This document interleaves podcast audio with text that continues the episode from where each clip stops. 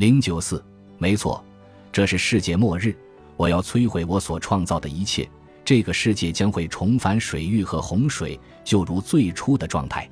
亡灵书咒语一百七十五，埃及人设想，在距今天数百万年之后的时间尽头，努恩之水会把被造的世界重新收回来。这是阿图姆本人发起的毁灭行为，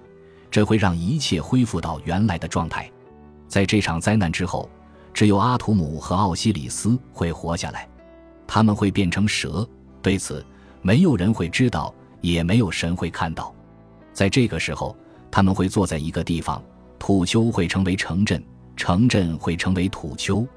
但是前景并非完全暗淡。阿图姆和奥西里斯仍存在于努恩的惰性水域中，前者蕴含着所有的物质创造，后者内部流动着再生的力量，